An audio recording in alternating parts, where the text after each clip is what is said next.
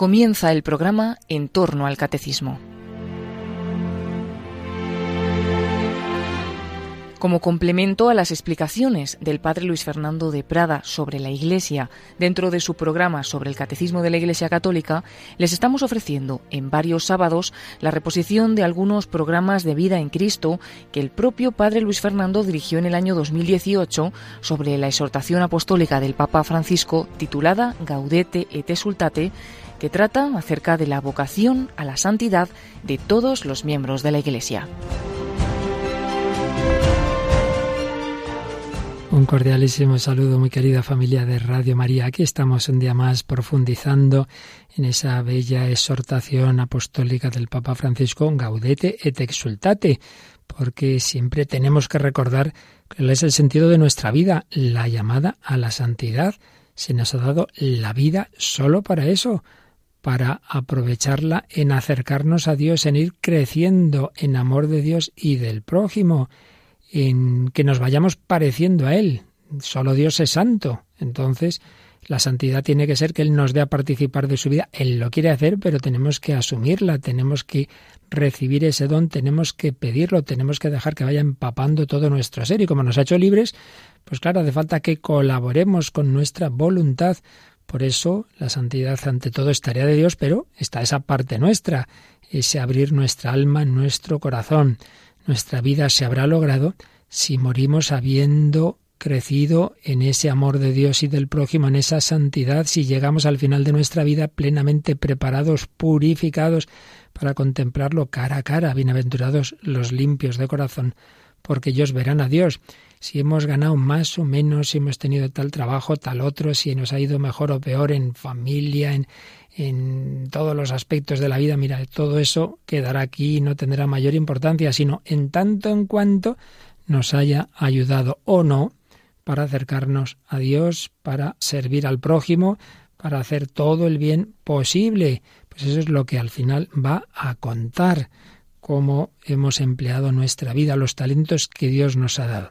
Pues bien, esa llamada no simplemente a salvarnos por los pelos, sino a esa plena madurez de la vida cristiana que recibimos en germen en el bautismo, esa llamada a la santidad que está en, en la raíz, está en los evangelios, está en la llamada de Cristo, pero que en los últimos tiempos se nos recuerda más y más, particularmente el Vaticano II nos habló, capítulo 5 de la Lumen Gentium, esa vocación universal a la santidad, todos los papas después, y también Papa Francisco en esta exhortación, que él mismo dice que no pretende un avance doctrinal, no pretende entrar en, en cuestiones muy teológicas, sino recordarnos de una manera sencilla, pero, pero muy, muy práctica, pues esa llamada a la santidad. La estamos comentando, vimos ya el primer capítulo, llamada a la santidad, todos llamados a unirnos a Dios, cada uno a nuestra manera, unidad y diversidad de la santidad. Segundo, vimos en dos días dos sutiles enemigos de la santidad, ese neognosticismo de poner el acento en lo, intelectual, el peligro de creer que somos más santos por saber mucho, con, con una lógica fría y dura que busque dominarlo todo, pues no. La experiencia cristiana no es un conjunto de lucubraciones mentales, neonosticismo, pero más habitual es el neopelagianismo o voluntarismo, poner el acento en lo que hacemos nosotros, en mis propósitos, en mi voluntad, que hay que ponerla, sí, sí, pero siempre subordinada a la gracia, sabiendo que Dios no nos hace superhombres de golpe, que Él cuenta con nuestra limitación y que se trata pues de, hacer lo que podamos y confiar mucho en el Señor. Y estábamos ya en el tercer capítulo, a la luz del Maestro, porque el núcleo del mensaje evangélico y en definitiva el reflejo de cómo es el corazón de Cristo es el sermón del monte y particularmente las bienaventuranzas. Es a lo que se dedica ese capítulo tercero. Vimos el último día esas bienaventuranzas, como el Papa las va comentando y cómo y terminaba cada, cada reflexión sobre cada una de ellas, pues con ese resumen, ser pobre en el corazón, eso es santidad, reaccionar con humilde mansedumbre, eso es santidad, saber llorar con los demás, buscar la justicia con hambre y sed, mirar y actuar con misericordia, mantener el corazón limpio de todo lo que mancha el amor, sembrar paz a nuestro alrededor y aceptar cada día el camino del Evangelio, aunque eso nos traiga problemas, eso es santidad. Ahí nos habíamos quedado, pero nos faltaba la prolongación que hace de estas bienaventuranzas el Papa con el capítulo 25 del Evangelio de San Mateo. Enseguida vamos a centrarnos en ello. Pero antes recordemos que tras acabar este capítulo tercero quedan dos capítulos más en la exhortación. El cuarto, unos signos de la santidad que el Papa quiere destacar especialmente en el mundo de hoy, no porque sea lo más importante, sino porque él ve que especialmente hoy tenemos que tenerlos más presentes en la cultura actual, la perseverancia, paciencia, mansedumbre, la alegría y sentido del humor, la audacia y el fervor, la vida eh, eclesial en comunidad y la oración constante. Y finalmente el quinto capítulo es combate, vigilancia y discernimiento. Todo esto lo vivimos en un combate, estamos en guerra, sí, sí, es así, contra el espíritu mundano, contra nuestra propia carnalidad y por supuesto contra el príncipe de este mundo, el demonio que existe, que no es ningún mito. Bueno, de todo esto ya hablaremos, pero vamos a, volver a ese capítulo tercero, tras ver las bienaventuranzas, eh, en el número 95 dice el Papa Francisco. En el capítulo 25 del Evangelio de Mateo, Jesús vuelve a detenerse en una de estas bienaventuranzas, la que declara felices a los misericordiosos. Si buscamos esa santidad que agrada a los ojos de Dios, en este texto hallamos precisamente un protocolo sobre el cual seremos juzgados. Porque tuve hambre y me disteis de comer, tuve sed y me disteis de beber, fui forastero y me hospedasteis, estuve desnudo y me vestisteis, enfermo y me visitasteis, en la cárcel y vinisteis a verme. Mateo 25, del 35 al 36. Entonces vemos cómo el Papa conecta aquí estos dos textos de una manera original. Lo que ha aparecido en esa bienaventuranza de ser misericordiosos, bienaventurados los misericordiosos porque ellos alcanzarán misericordia, solo une con lo que aparecerá mucho más adelante, si las bienaventuranzas están al principio del Evangelio de San Mateo, en el capítulo quinto. En cambio, el juicio final, ese protocolo de ese juicio, como así lo llama el Papa, aparece en el capítulo 25 del propio Evangelio de San Mateo. Dos textos a unir, porque el Papa ve como ese ser misericordioso, esas obras de misericordia, Jesús las explica particularmente en ese capítulo 25 de San Mateo, donde se nos dice, oye, ¿cuáles son las preguntas que van a caer en el examen final, en el juicio final? ¿Cuál es el protocolo sobre el que seremos juzgados? Pues es la caridad fraterna. Y es lo que va a desarrollar a continuación. Entonces señala el Papa que por fidelidad a Jesucristo, por fidelidad al Maestro, pues tenemos que, vivir esa caridad, porque ser santos no significa poner los ojos así en blanco en un supuesto éxtasis. Y cita a San Juan Pablo II, en aquel gran documento con el que inició el tercer milenio, Novo Milenio Neunte, decía ahí el Santo Padre polaco, que si verdaderamente hemos partido de la contemplación de Cristo, tenemos que saberlo descubrir, sobre todo en el rostro de aquellos con los que Él mismo ha querido identificarse. Hemos partido en esa exhortación apostólica, el Papa Juan Pablo II decía, bueno, tenemos que contemplar el rostro de Cristo, la oración, la liturgia, la contemplación, pero si lo estamos contemplando de verdad, tenemos que saber descubrir ese rostro de Cristo también en el rostro de aquellos con los que él mismo ha querido identificarse. Por eso, ese texto de, San Mateo, eh, del, del juicio final, el mismo Juan Pablo II decía que no es una simple invitación a la caridad, en el fondo es una página de Cristología, ilumina el misterio de Cristo, porque Cristo está presente en los pobres y sufrientes, como dice aquí ya el Papa Francisco. En esta llamada a reconocerlo en los pobres y sufrientes se revela el mismo corazón de Cristo, sus sentimientos y opciones más profundas. Entonces, dice el Papa Francisco, que es mi deber como vicario de Jesús, fijaos, ¿eh? lo dice muy serio, el rogar a los cristianos que acepten estas peticiones y reciban con sincera apertura, sin glosa, sin eglosa, una expresión de San Francisco de Asís, que cuando tomaba el Evangelio decía, esto hay que tomárselo en serio, ¿eh? esto es lo que dice aquí Jesús de la pobreza, de la confianza en la providencia. No, no, bueno, hombre, hay que ver, según se entienda, no, no, decía el sin glosa, sin glosa. Pues también nos dice el Papa Francisco que tomemos estas palabras de Jesús sin glosas, sin comentarios, sin elucubraciones, sin excusas que les quiten fuerza, que al final es lo que hacemos. Tanto comentario y tanto darle vuelta y tanto el género literario y no sé qué, y al final pues, pues no hacemos caso al Evangelio. El Señor nos dejó bien claro que la santidad no puede entenderse ni vivirse al margen de estas exigencias suyas, porque la misericordia es el corazón palpitante del Evangelio, una expresión del mismo Papa Francisco, pero que él cita de aquella bula Misericordiae Vultus con la que convocaba el año de la misericordia. A continuación nos pone una reflexión pues nada teórica de algo que a todos nos ha podido ocurrir alguna vez. Cuando encuentro a una persona durmiendo a la intemperie en una noche fría, puedo sentir que ese bulto es un imprevisto que me interrumpe, un delincuente ocioso, un estorbo en mi camino, un aguijón molesto para mi conciencia, un problema que deben resolver los políticos, y quizá hasta una basura que ensucia el espacio público.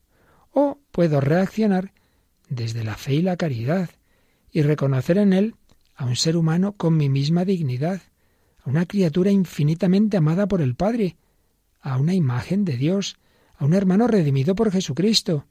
Eso es ser cristianos. ¿O acaso puede entenderse la santidad al margen de este reconocimiento vivo de la dignidad de todo ser humano? Pues menudo párrafo este número 98. Cuando tú te encuentras a alguien en esa situación, una persona durmiendo a la intemperie, ¿qué piensas? Ah, vaya lío, vaya problema, vaya bulto que está aquí, vaya estorbo, a ver quién arregla esto. O reaccionas desde la fe y la caridad. Oye, que es un ser humano con tu misma dignidad, amado infinitamente por el Padre, imagen de Dios, redimido por Jesucristo. Bueno, pues esta segunda reacción es la propia del cristiano, porque no puede entenderse la santidad como si no tuviera nada que ver con reconocer la dignidad de todo ser humano.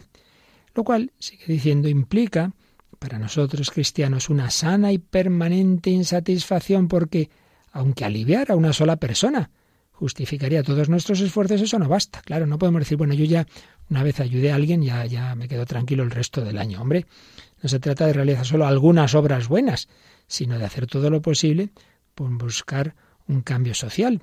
Claro, aquí ya no dependo solo de uno, pero cada uno poner de nuestra parte por, todo lo que pueda ayudar a una sociedad que, que, que no descarte, que no deje de lado a nadie. Y en cualquier caso, cuando nosotros nos encontremos en situaciones así, pedir al Señor reaccionar, reaccionar desde la fe y de la caridad.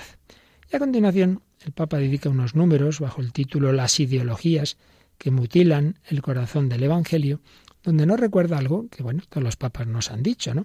Es que siempre tenemos que unir todas las dimensiones del Evangelio, no podemos hacernos especialistas, es verdad que el Señor da a una persona un carisma más subrayando tal aspecto, tal otro, porque no todos podemos vivir todo con la misma intensidad. Eso es verdad. Claro, no hace lo mismo, evidentemente, el cartujo que la misionera de la caridad, el, el sacerdote que el, que el seglar, ya lo sabemos. Pero lo que no podemos es decir, bueno, yo me especializo en rezar y no me dedico a la caridad. O al revés, yo me dedico a hacer horas sociales, pero nunca rezo ni, ni voy a misa. Oiga, que estos son todos elementos esenciales, no podemos decir este sí y el otro no.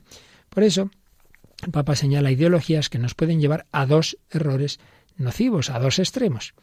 Uno, el de aquellos cristianos que se centran en, digamos, lo social, en estas exigencias del Evangelio de tipo fraterno, y las separan de su relación personal con el Señor, de la unión interior con Él, de la gracia. Y entonces, claro, se convierte el cristianismo en una especie de ONG y aquí hacemos muchas obras muy buenas, servimos a los demás, damos de comer, bueno, pero eso tiene que ver con la oración, con la fe, con, con Jesucristo.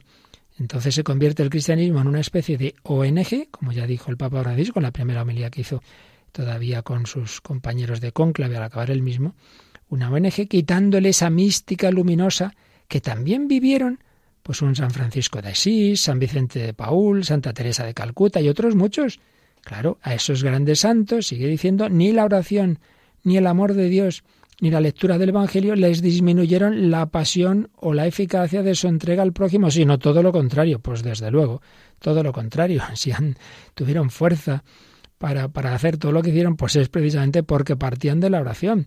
Lo hemos oído mil veces, aquella anécdota de la Madre Teresa de Calcuta, cuando empieza con sus primeras compañeras y no dan abasto porque hay tantísimo trabajo, tantísimo que hacer. Y ellas que hacían lo primero del día, pues su hora de oración ante el Santísimo, la Santa Misa. Ay, madre, pero es que luego no llegamos. Pues dos horas de oración, una por la mañana y otra por la tarde. Y así sí llegaron. ¿Por qué? Pero no, no tiene sentido. Si dedican menos tiempo, sí, pero recibían más fuerza del Señor, más el amor de Dios. La oración les daba esa energía, digamos, para gastarse y desgastarse. Por tanto, no, no, no se trata de hacer muchas cosas en un activismo que no parta de la unión con Dios. Pero existe el extremo contrario, claro, que también es nocivo e ideológico, ese error de quienes viven sospechando del compromiso social de los demás, considerándolo algo superficial, mundano, secularista, inmanentista, comunista, populista. Ah, se cura siempre con los pobres, será comunista, hombre. O lo relativizan como si hubiera otras cosas más importantes, o como si solo interesara una determinada ética o una razón. Entonces habla de muchos campos en los que debemos implicarnos, repito, luego cada uno según donde Dios también le dé más, más una iluminación, una llamada, pero que todos debemos tener muy presentes desde la defensa del, del no nacido hasta el, inmigrante, el pobre, eh, en fin, todos los temas, ¿verdad? Por eso dice el Papa que a veces ve personas que una cosa le da mucha importancia y la otra la olvidan, o viceversa, y señala lo siguiente. La defensa del inocente que no ha nacido debe ser clara, firme y apasionada. Clara, firme y apasionada, porque allí está en juego la dignidad de la vida humana, siempre sagrada, y lo exige el amor a cada persona más allá de su desarrollo. Entonces, por un lado, ese punto. Pero igualmente sagrada es la vida de los pobres que ya han nacido que se debaten en la miseria, el abandono, la postergación, la trata de personas, la eutanasia encubierta en los enfermos y ancianos privados de atención, las nuevas formas de esclavitud y en toda forma de descarte. Entonces no puede ser que uno, bueno, lo importante es pues los inmigrantes y, y los pobres, ¿qué tal? Pero lo, lo, del aborto, eso me da igual. Hombre, otra cosa es que no podemos dedicarnos todos a todo, pero no te puede dar igual. Y viceversa pues mucha preocupación por el no nacido y luego los ya nacidos, aunque se mueran de hambre, no me importa. Pues no puede ser. Todo debe preocuparnos. Otra cosa, repito, es que cada uno, pues sobre todo se centre en donde Dios le ponga, pero todos debemos tener ese deseo de poner de nuestra parte en toda forma de pobreza, de necesidad, desde ese niño no nacido todavía hasta la muerte natural, pues todas las necesidades de cualquier persona. No podemos plantearnos, dice el Papa, un ideal de santidad que ignore la injusticia de este mundo, donde unos festejan, gastan alegremente, reducen su vida a las novedades del consumo, al mismo tiempo que otros solo miran desde fuera mientras su vida pasa y se acaba miserablemente. No, no, no podemos eh, ignorar todas estas realidades. Y algunos dice Papa Francisco, se escudan en que frente al relativismo y los límites del mundo actual, bueno, cosas como la situación de los emigrantes, eso bueno, es una cuestión menor. Algunos católicos afirman que es un tema secundario al lado de los temas serios, entre comillas, de la bioética. Dice, hombre, esto lo diga un político preocupado por sus éxitos se puede comprender, pero no un cristiano a quien solo le cabe la actitud de ponerse en los zapatos de ese hermano que arriesga su vida para dar un futuro a sus hijos. Y es verdad, cuando uno ha tratado como servidor, pues con personas que llegan aquí a nuestra tierra, pues desde una situación muy dura, países en los que realmente es imposible vivir, bien por la miseria o bien por situaciones políticas durísimas, como sabemos de algunos países de Sudamérica, y uno ve las situaciones y dice, hombre, pero si yo estuviera en su situación, cómo desearía que alguien me acogiera. Es Cristo, es Cristo. Por eso dice el Papa, recuerda que Jesús eh, nos lo ha dicho en Mateo 25, que él mismo lo recibimos en cada forastero. Y San Benito, San Benito en sus monasterios, aunque eso complicara la vida de los monjes, estableció que a todos los huéspedes que se presentaran en el monasterio se les acogiera como a Cristo incluso que eso se expresara como con gestos de adoración, entendámoslo, en el sentido de, de ver a Cristo en ellos, y que a los pobres y peregrinos se les tratara con el máximo cuidado y solicitud. Y también lo tenemos en el Antiguo Testamento, claro. ¿Por qué? Hombre, pues porque los, los israelitas fueron, fueron forasteros en Egipto. Y entonces, cuando ya llegan a su tierra, les dice el Señor, no maltratarás ni oprimirás al emigrante, pues emigrantes fuisteis vosotros en la tierra de Egipto. Cuando están todavía en el Sinaí, camino de esa tierra prometida, están en el desierto, ya el Señor les dice eso y luego se va a insistir posteriormente. Por tanto, termina este apartado. No se trata de un invento de un papa, de un delirio pasajero. Nosotros también estamos llamados a vivir ese camino de iluminación espiritual que nos presentaba el profeta Isaías cuando se preguntaba qué es lo que más agrada a Dios. Es un texto precioso de Isaías 58, 7, 8. La persona está ahí, una situación difícil, ¿qué tengo que hacer, Señor? Y responde Dios a través de Isaías, partir tu pan con el hambriento, hospedar a los pobres sin techo, cubrir a quien ves desnudo, y no desentenderte de los tuyos. También una traducción dice no encerrarte en tu propia carne. Entonces surgirá tu luz como la aurora. Yo recuerdo hace muchos años, yo era todavía, no era ni seminarista, era universitario, y una chiquita, una joven, que tendía a deprimirse mucho por, bueno, pues sí, una serie de problemas familiares, pero bueno, que quizás se encerraba mucho en sus problemas, se ahogaba en un, vaso de agua. Y una vez, pues que estábamos hablando, vino a verme, eh, donde yo estaba estudiando, y en momento de descanso entre clase y clase, le dije, mira, me acompañas que justo aquí cerca vive una pues, señora mayor que en mi grupo de jóvenes cristianos nos gusta visitarla y puedes venir conmigo. Ah, muy bien, muy bien. Fuimos y claro, esta pobre señora sola, mayor, acababa de tomar un vaso de leche al cuarto de hora, lo devolvía siempre muy mal del estómago, en fin, echa una pena. Y fue a salir de la visita y esta chica se echó a llorar. Ay, es que soy una egoísta, yo pensando en mis problemas y cómo está la gente. Yo por dentro pensé, ¿por qué te crees que te he traído? Eso es lo que yo quería, que lo viera. Y es que muchas veces eso, nos quedamos en nuestros problemas. ¿Y qué tienes que hacer? Partir tu pan con el hambriento, hospedar a los pobres sin techo, no desentenderte de los tuyos. Entonces surgirá tu luz como la aurora. Muchas veces buscamos salir de una situación de oscuridad, de crisis, pues simplemente con nuestras reflexiones y lo que hay que hacer es salir de ti mismo, ver las necesidades del prójimo, meterte en ese voluntariado, esa misión, y ya verás tú cómo te pasan muchas tonterías. Pues pedimos al Señor, pedimos al Señor ese amor, pedimos esa caridad, pedimos vivir conforme a ese protocolo eh, según el cual seremos juzgados.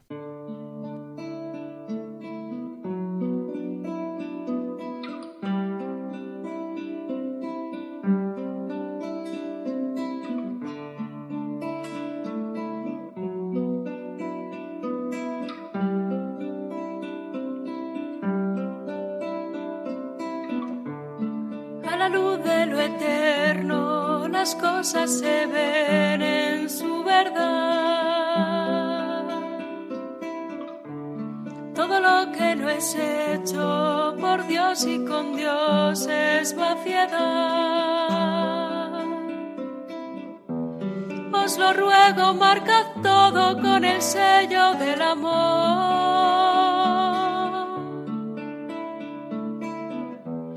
Solo esto permanece, no olvidéis el amor. En la tarde de la vida solo queda el amor. Cada tiempo se nos da para echar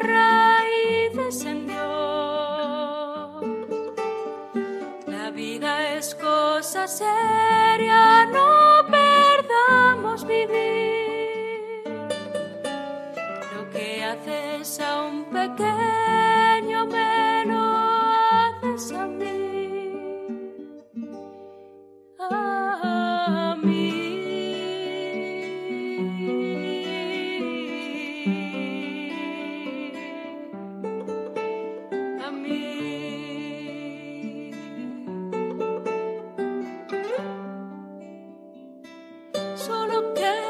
amor.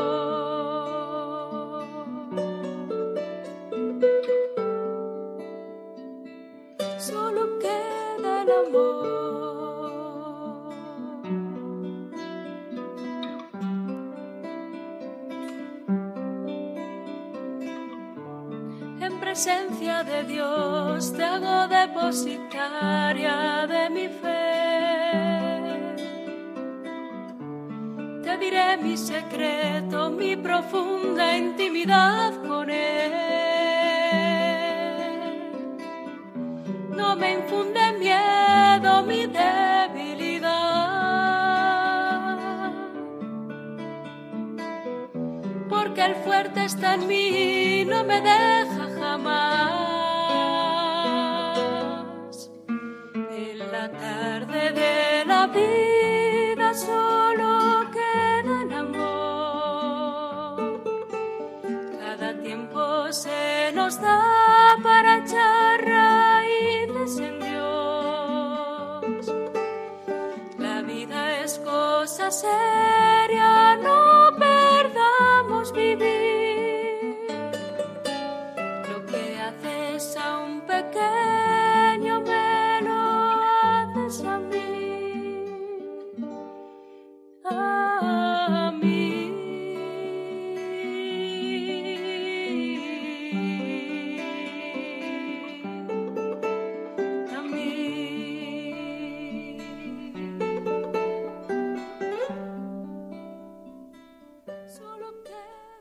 Solo queda el amor. Lo que haces a un pequeño me lo haces a mí. Aquí seguimos en Radio María, un servidor, Padre Luis Fernando de Prada, comentando un poquito esta exhortación apostólica del Papa Francisco Gaudete te exultate.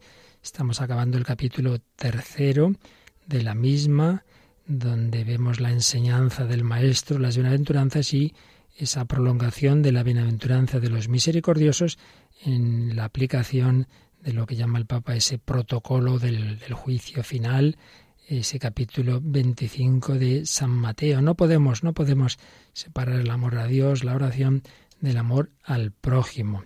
Sigue diciendo el Papa Francisco bajo el título El culto que más le agrada. Podríamos pensar que damos gloria a Dios solo con el culto y la oración. ¿Cómo cómo damos culto a Dios? Pues nada, viniendo a la iglesia, rezando, por supuesto, celebrando la Santa Misa, o únicamente cumpliendo algunas normas éticas. Es verdad, dice el Papa, que el primado siempre es la relación con Dios. Eso está claro, siempre el primer mandamiento es ese amor a Dios, es esa relación con Él. Pero el peligro es que pensemos que damos gloria a Dios solo, solo con el culto y la oración o algunas normas y olvidemos que el criterio para evaluar nuestra vida es ante todo lo que hicimos con los demás.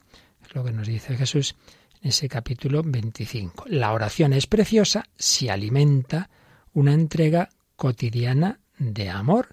Nuestro culto agrada a Dios cuando allí llevamos los intentos de vivir con generosidad y cuando dejamos que el don de Dios que recibimos en él se manifieste en la entrega a los hermanos. Por eso, indica algo muy importante. El mejor modo de discernir si nuestro camino de oración es verdadero, es auténtico, será mirar en qué medida nuestra vida se va transformando a la luz de la misericordia.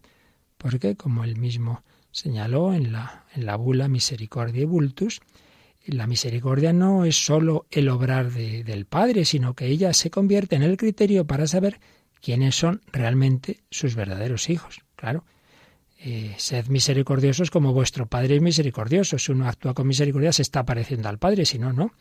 Ella, la misericordia, es la viga maestra que sostiene la vida de la Iglesia. Y quiero remarcar una vez más que si bien la misericordia no excluye la justicia y la verdad, ante todo tenemos que decir que la misericordia es la plenitud de la justicia y la manifestación más luminosa de la verdad de Dios. Ella es la llave del cielo, la llave del cielo. Esto no es ninguna novedad del Papa Francisco. Siempre los tratados de teología espiritual, los maestros de oración han señalado este criterio. Si una persona dice que reza mucho, fíjate, hago dos horas de oración, pero resulta que sale de la oración cada día más cabezón, con peor genio, con más intransigencia, pues hombre, es para dudar mucho que sea una verdadera oración. Estarás en la capilla, estarás dando vueltas a tu cabeza, a lo mejor mirándote a ti mismo. Pero si uno se une a Dios, que es amor y misericordia, normalmente se va notando poco a poco. No quiere decir que no tenga defectos y genio, por supuesto, pero se va notando. Eso que decía Padre Luis María Mendizábal, la oración es ponerse a remojo en Dios.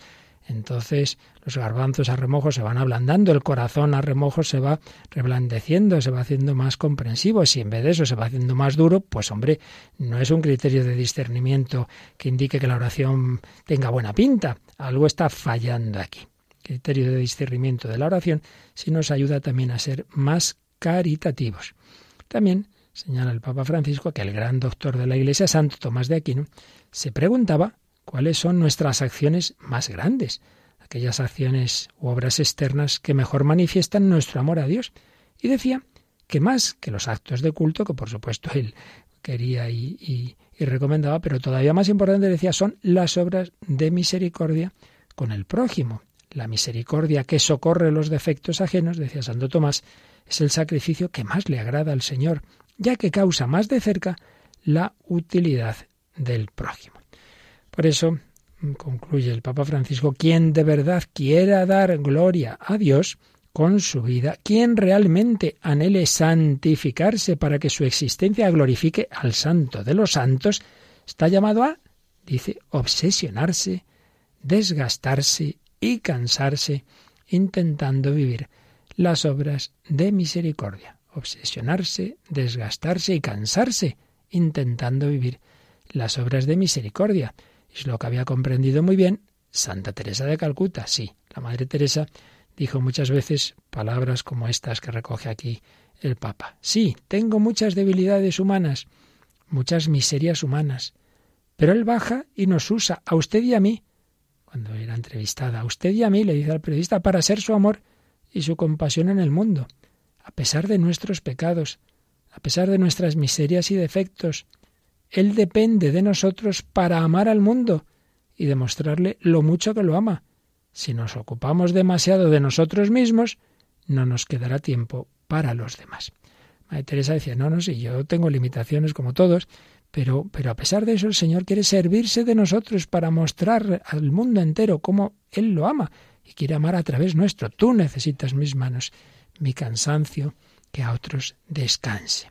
Pero claro, eh, ¿Esto choca con qué? Pues con la pereza, con, con la comodidad. Por eso el número 108 dice que el consumismo hedonista puede jugarnos una mala pasada, porque en la obsesión por pasarlo bien, terminamos excesivamente concentrados en nosotros mismos, en nuestros derechos y en esa desesperación por tener tiempo libre para disfrutar, será difícil que nos ocupemos y dediquemos energías a dar una mano a los que están mal si no cultivamos una cierta austeridad, si no luchamos contra esa fiebre que nos impone la sociedad de consumo para vendernos cosas y que termina convirtiéndonos en pobres insatisfechos que quieren tenerlo todo y probarlo todo. Entonces el párroco pide voluntarios, pide catequistas, no, no puedo, estoy muy ocupado, muy ocupado, muy ocupado, muy ocupado. Bueno, me ocupado, claro, es que el fin de semana no lo toca nadie. Entonces yo aquí tengo mi tiempecito para esto, para otro. Por supuesto, uno tiene que ver el tiempo que necesita de descanso. Sí, pero muchas veces es eso, necesidades no reales y que uno que no le toque en sus juegos, su, su diversión, su televisión. Y hombre, que te están pidiendo una hora, que, pero es que claro, entonces hay que levantarse un poco antes, entonces también tengo que acostarme antes, entonces no puedo quedarme hasta las tantas viendo la tele. Ah, claro, si llevamos una vida así, sin austeridad, si queremos probarlo todo y disfrutar de todo, luego no tengo tiempo, claro, no tengo tiempo, no tengo tiempo para lo que, lo que realmente hace falta, lo tengo para lo que a mí me interesa. También, dice el Papa Francisco, el consumo de información superficial y las formas de comunicación rápida y virtual pueden ser un factor de atontamiento, no está mal dicho que se lleva todo nuestro tiempo y nos aleja de la carne sufriente de los hermanos. Madre mía, ¿cuántas personas se pasan horas y horas con el ordenador, con la tablet, con el móvil? Ay, es que no me ha dado tiempo a rezar, a leer o a hacer esa visita al pobre, al enfermo, a mi abuelita. No ha dado tiempo. ¿Cómo no ha dado tiempo? Pues te ha pasado cinco horas ahí viendo vídeos de tonterías, hijo. Claro, así no hay tiempo, ¿no? Desde luego. Estamos enganchados, nos atontamos, factor de atontamiento, muchas veces de auténtica adicción. Yo, me han contado personas preocupadas de que mi marido se lleva la, la, tablet hasta el cuarto de baño. Pero bueno, es que no, no puede desengancharse un momento, pero, pero ¿qué está pasando?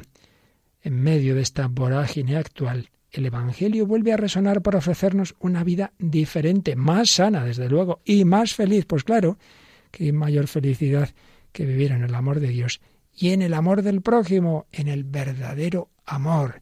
Pues se lo pedimos al Señor, vivir así, no dejarnos llevar de todas estas cosas que nos hacen tanto daño. Termina este capítulo tercero diciendo el Papa, en el número 109, la fuerza del testimonio de los santos está en vivir las bienaventuranzas y el protocolo del juicio final.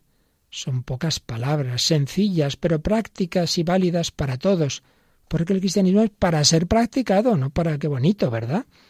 Y entonces el Papa sí que nos recomienda vivamente releer estos grandes textos bíblicos, las bienaventuranzas, el juicio final, orar con ellos, hacerlos carne, nos harán bien, nos harán genuinamente felices. La alegría, la felicidad que brota del amor, así se lo pedimos al Señor.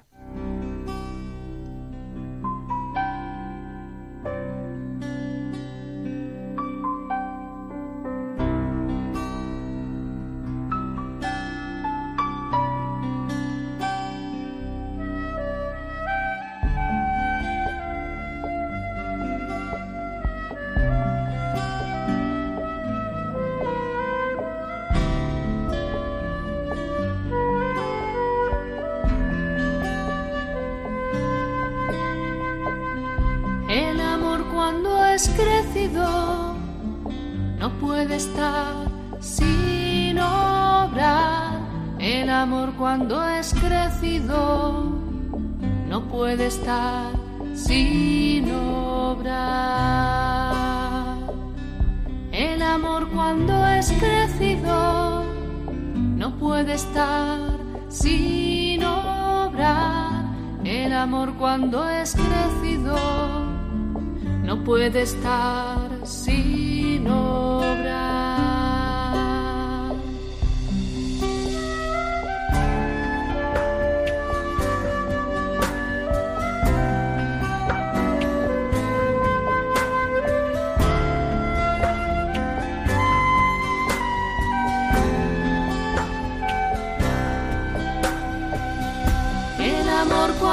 Crecido no puede estar sin obrar.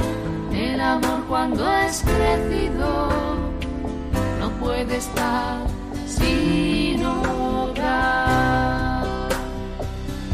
El amor cuando es crecido no puede estar sin obrar. El amor cuando es crecido puede estar sin obrar.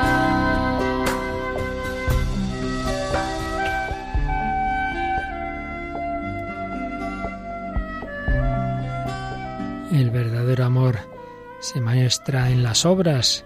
Por supuesto, es algo interior, no basta con hacer cosas, pero claro, tampoco basta. Sí, sí, yo amo mucho, yo tengo mucho sentimiento, pero luego no me muevo. No, no. El amor a Dios y al prójimo se manifiesta en esas obras de misericordia. Pues así terminamos este capítulo tercero de la exhortación Gaudete et Exultate del Papa Francisco que estamos comentando aquí en Radio María. Vamos al capítulo cuarto, solo podremos ver hoy un poquito, ya seguiremos el próximo día. Capítulo cuarto, algunas notas de la santidad en el mundo actual, algunas notas. Ya decíamos que el Papa no pretendió en ningún momento hablar de todo lo que tiene que ver con la santidad. Sería, bueno, un, documento de mil páginas. No, no se trata de eso. Él ya señala que lo que quiere es fijarse en algunos aspectos que, dada la cultura actual y sus limitaciones y riesgos y problemas, pues le parece que tenemos que cuidar especialmente. Pero él da, por supuesto, temas que siempre se han tratado. Por eso señala, y conviene que lo recordemos, no me detendré a explicar los medios de santificación que ya conocemos, pero por tanto que son buenos, los distintos métodos de oración, los preciosos sacramentos de la Eucaristía y la reconciliación, la ofrenda de sacrificios, las diversas formas de devoción, la dirección espiritual y tantos otros. Solo lo menciona como diciendo, oiga, que nadie diga que porque no voy a hablar de esto es que no sean importantes, lo son. Pasa que quiero subrayar otras cosas, pero no está mal que lo repasemos, ¿eh? Porque a veces estas cosas se olvidan. Ay, no sé hacer oración, no, me pongo y no sé qué hacer. Bueno, existen maestros de oración que nos han enseñado sugerencias. Por supuesto, la oración al final es algo personal, tú con Dios, pero ayudan una serie de, de indicaciones que llamamos métodos de oración. Pide consejo a un sacerdote, a otra persona experimentada. Por eso también habla de dirección espiritual. Una persona tiene un impacto, una conversión fuerte, quiere realmente tomar en serio la vida espiritual, lo primero que necesita es una ayuda. Yo de repente he tenido un problema psicológico grave, psiquiátrico, pues tengo que ir al psicólogo, tengo que ir al psiquiatra, no pasa nada. Bueno, pues si yo he tenido ese deseo de acercarme a Dios, hombre, ¿por qué no pides ayuda? Hay gente que va por delante. Tú eres el que tienes que vivir tu vida. Dirección espiritual no es dictadura espiritual. Ya hemos dedicado otros programas a explicar esto de la dirección espiritual.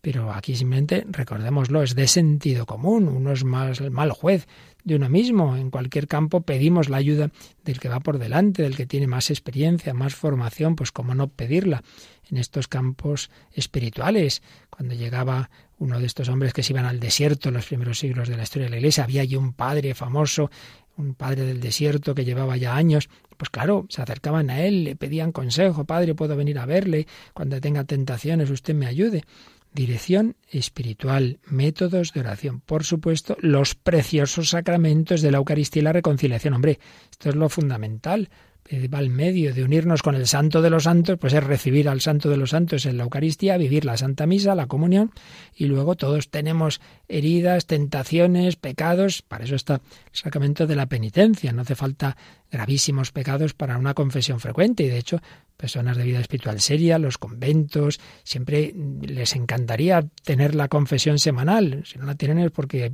no hay suficientes sacerdotes, pero siempre que pueden intentan que sea semanal o al menos quincenal. Bueno, pues tomemos nota y por lo menos que no se nos pase un mes. Es buena costumbre decir, bueno, empieza el mes, primer viernes de mes, me confieso. No dejemos que se nos pase más. Eucaristía, reconciliación, la ofrenda de sacrificios. Esto no está pasado de moda. Si queremos aceptar las dificultades de la vida, las cruces que nos llegan, pues hagamos pequeños ensayos, pequeños sacrificios en otras cositas. Pues mira, esto me gusta mucho, tomo un poco menos, o esto que me gusta menos, tomo más, o en fin, no, me dejo llevar de la comodidad, o, me pongo un tiempo, simplemente tal tiempo para eh, la tele o la lectura de no sé qué, y ahí corto. En fin, el tener esa, esa autodisciplina, diversas formas de devoción, claro, faltaría más, cada uno lo que el Señor le inspire. tampoco bueno tener 37 devociones, uno está todo el día haciendo no sé cuántas novenas y luego no hace cosas más importantes. En fin, por eso es tan importante la dirección espiritual, porque hay personas que se creen muy espirituales, pero eso sí, siempre hacen lo que les da la gana, nunca piden consejo y desde luego ese es mal camino. Bien, dicho todo esto, recordado que esos, esos, aspectos están ahí, que siempre son importantes, pero el Papa se va a centrar en cinco manifestaciones del amor a Dios y al prójimo que considera de particular importancia dados los riesgos y límites de la cultura de hoy. No es que sean más importantes que otras cosas, pero que, en este momento hay que fijarse, hay que tener especial cuidado con cinco aspectos, porque en la cultura actual nos lleva a la ansiedad nerviosa y violenta que nos dispersa y debilita. Segundo, la negatividad y la tristeza. Tercero, la acedia cómoda consumista y egoísta.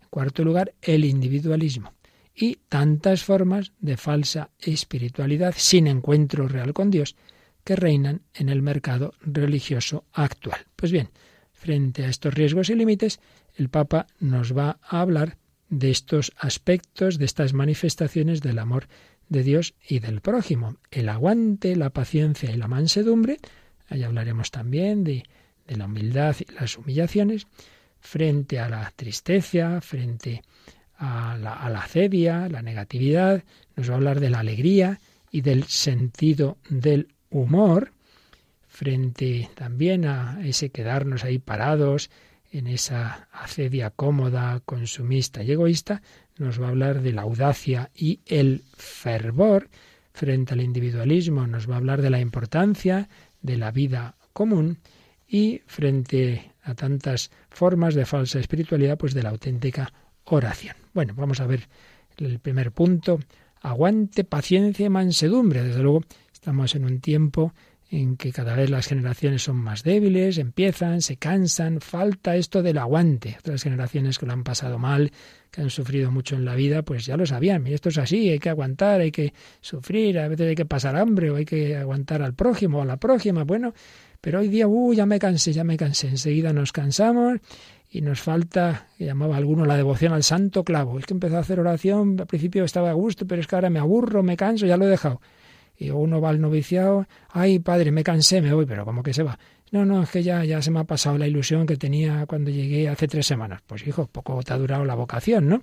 Nos falta ese aguante, esa paciencia, esa mansedumbre.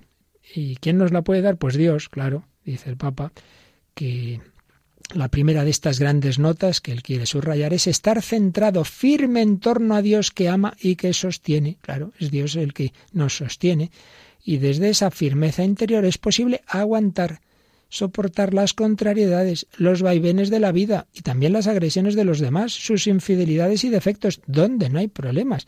Existe la familia perfecta, la comunidad perfecta, el seminario perfecto, el presbiterio perfecto, la santa sede perfecta, no, ¿verdad? Porque todos somos hombres, cada uno con nuestros límites, y sumamos los de uno y los del otro y vivimos juntos y claro, pues pues ahí pasa lo que pasa. Pero si Dios está con nosotros, ¿quién estará contra nosotros? Esto es fuente de la paz que se expresa en las actitudes de un santo.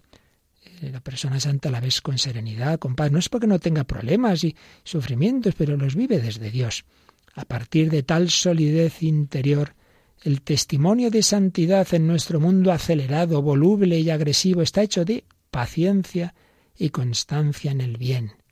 Es la fidelidad del amor, porque quien se apoya en Dios pone entre paréntesis la palabra griega pistis, la, la, fe, la fidelidad, quien se apoya en Dios, también puede ser fiel frente a los hermanos, pistos en griego. Esa firmeza de la fe en Dios nos lleva a la fidelidad con los hermanos, no los abandona en los malos momentos, no se deja llevar por su ansiedad y se mantiene al lado de los demás, aun cuando eso no le brinde satisfacciones inmediatas. Matrimonios antiguos, mayores, lo decían, hijos, hay que aguantar en esta vida, hay épocas difíciles en matrimonio, hoy día nada, nada, seguida a tu casa, yo a la mía, pero hombre, un poquito de paciencia. San Pablo invitaba a los romanos a no devolver a nadie mal por mal, dice Romanos 12, 17, a no querer hacerse justicia por vuestra cuenta, a no dejarse vencer por el mal, sino a vencer el mal con el bien.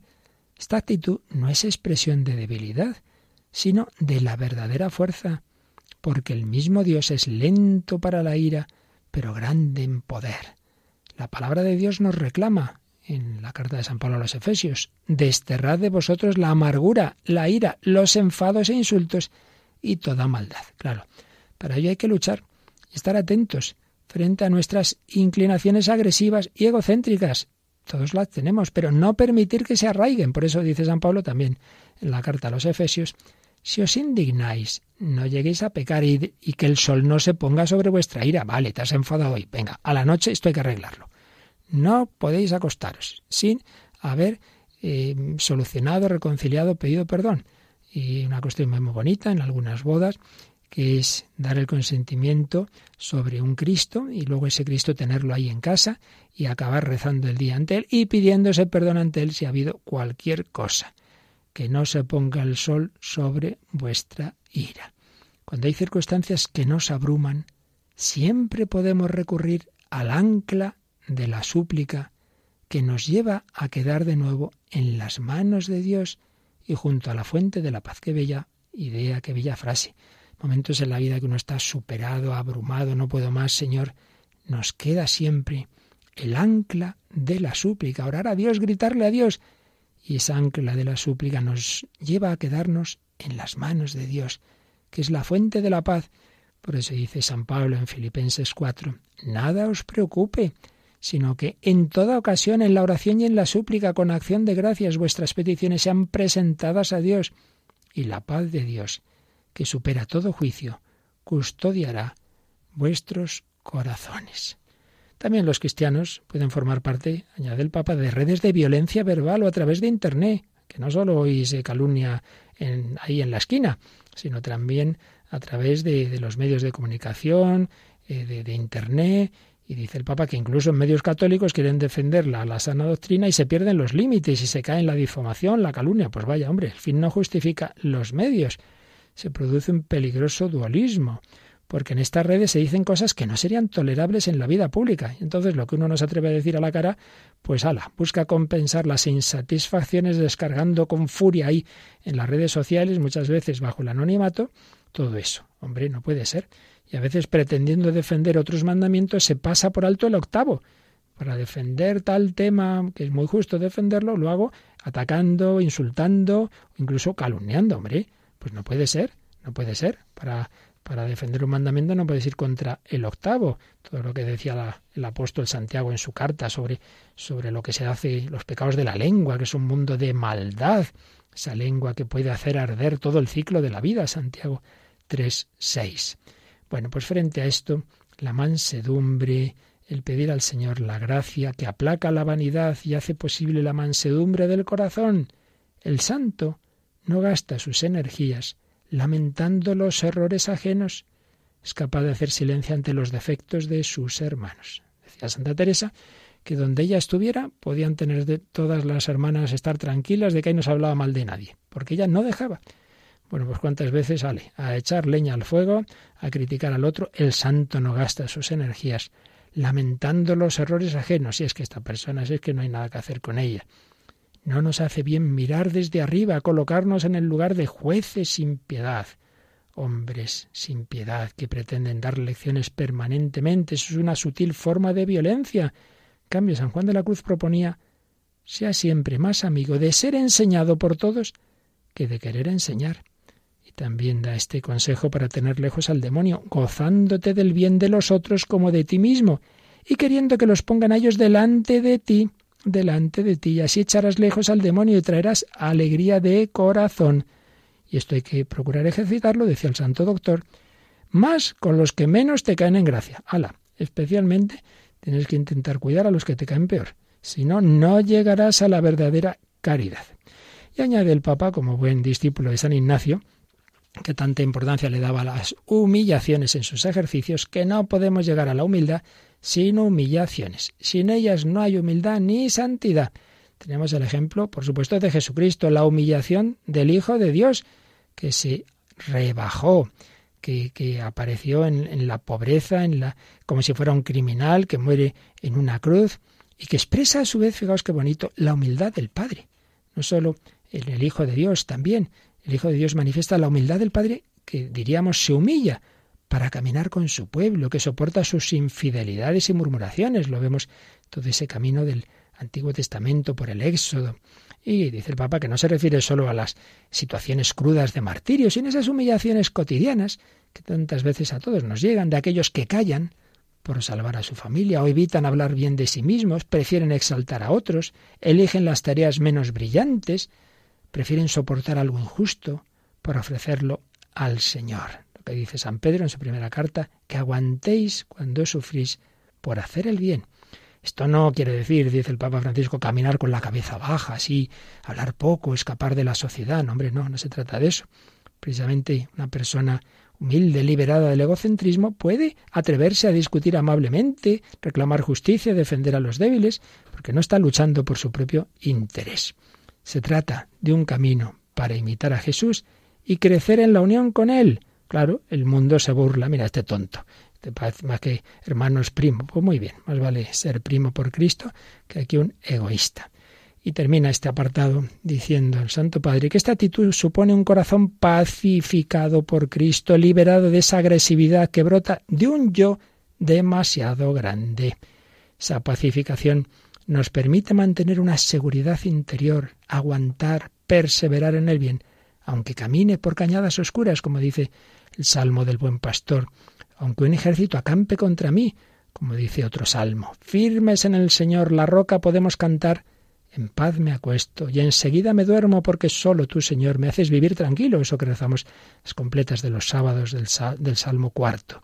Cristo es nuestra paz, que vino a guiar nuestros pasos por el camino de la paz y que le dijo a Santa Faustina Kowalska que la humanidad no encontrará paz hasta que no se dirija con confianza a la misericordia divina.